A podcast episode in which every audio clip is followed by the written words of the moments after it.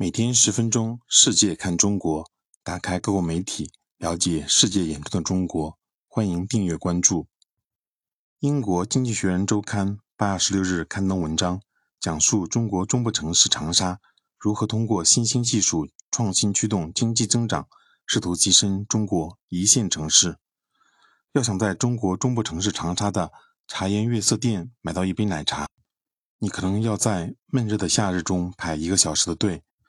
当地的这家店铺已经风靡全国，这是长沙成为网红城市的原因之一。年轻人纷纷到这里拍摄社交媒体视频，卖麻辣小龙虾的街头商贩成了网络名人。市中心的购物区和小吃店，直到凌晨仍然人头窜动。中国近年的发展使财富集中到东部城市，现在中国政府希望将发展扩大到内陆的长沙等地，并希望这一进程。有人工智能、云计算和智能制造等新兴技术的创新来驱动，长沙则让人得以一窥中国的经济革命实际上如何开展。长沙是试图跻身中国一线城市的十五个都市之一，它们被合称为新一线城市，已经占到中国经济总量的五分之一左右。在长沙，当地政府乐于坐拥网红经济。规划人员希望将该市打造成一个文化旅游中心，每年能够创收五千亿人民币。而长沙二零二一年的旅游总收入还不到两千亿元。他们希望时髦奶茶店能有助于应对一个大得多的挑战，也是其发展战略的主要关注点——升级该市的工业基础。这意味着吸引大批新企业和人才来到一个距离富裕沿海地区数百公里的地方。长沙强大的工业基础使之成为新一线城市的典型代表。它是中国两大工程机械企业三一重工和中联重科的总部所在地。另外，远大科技集团旗下的远大可建是中国最大的预制建筑材料企业之一。紧邻长沙南部的一个城市，则是中国中车股份有限公司的主要制造中心之一。规划人员面临的第一项挑战是通过数字化和自动化。来升级该市的工业基础，政府提供了慷慨的补贴，以鼓励互联网技术企业围绕现有的机械、建筑和运输公司形成产业集群。数千家与自动化相关的企业随之成立。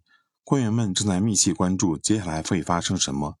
长沙工业园区最新的一项改革是衡量企业占地的亩均税收，最终将低效企业清除出去。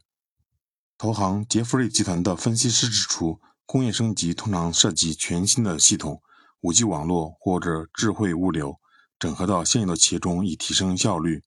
上海宝信软件股份有限公司帮助许多钢铁厂实现了这一目标。这样的改变可能要花费数年时间，需要经验丰富的大型技术供应商来实施。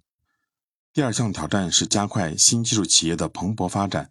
与邻近的几座城市一样，长沙也在忙着建设人工智能和智能制造园区。去年，中国科技部宣布将在长沙建设国家新一代人工智能创新发展试验区。根据企查查的数据，今年前七个月，大约五千一百八十家提供人工智能相关服务的企业在长沙成立，而二零二一年全年仅有三千家。中国的各个内陆城市也出现了同样的趋势。一个新兴的技术中心也需要稳定的人才供应。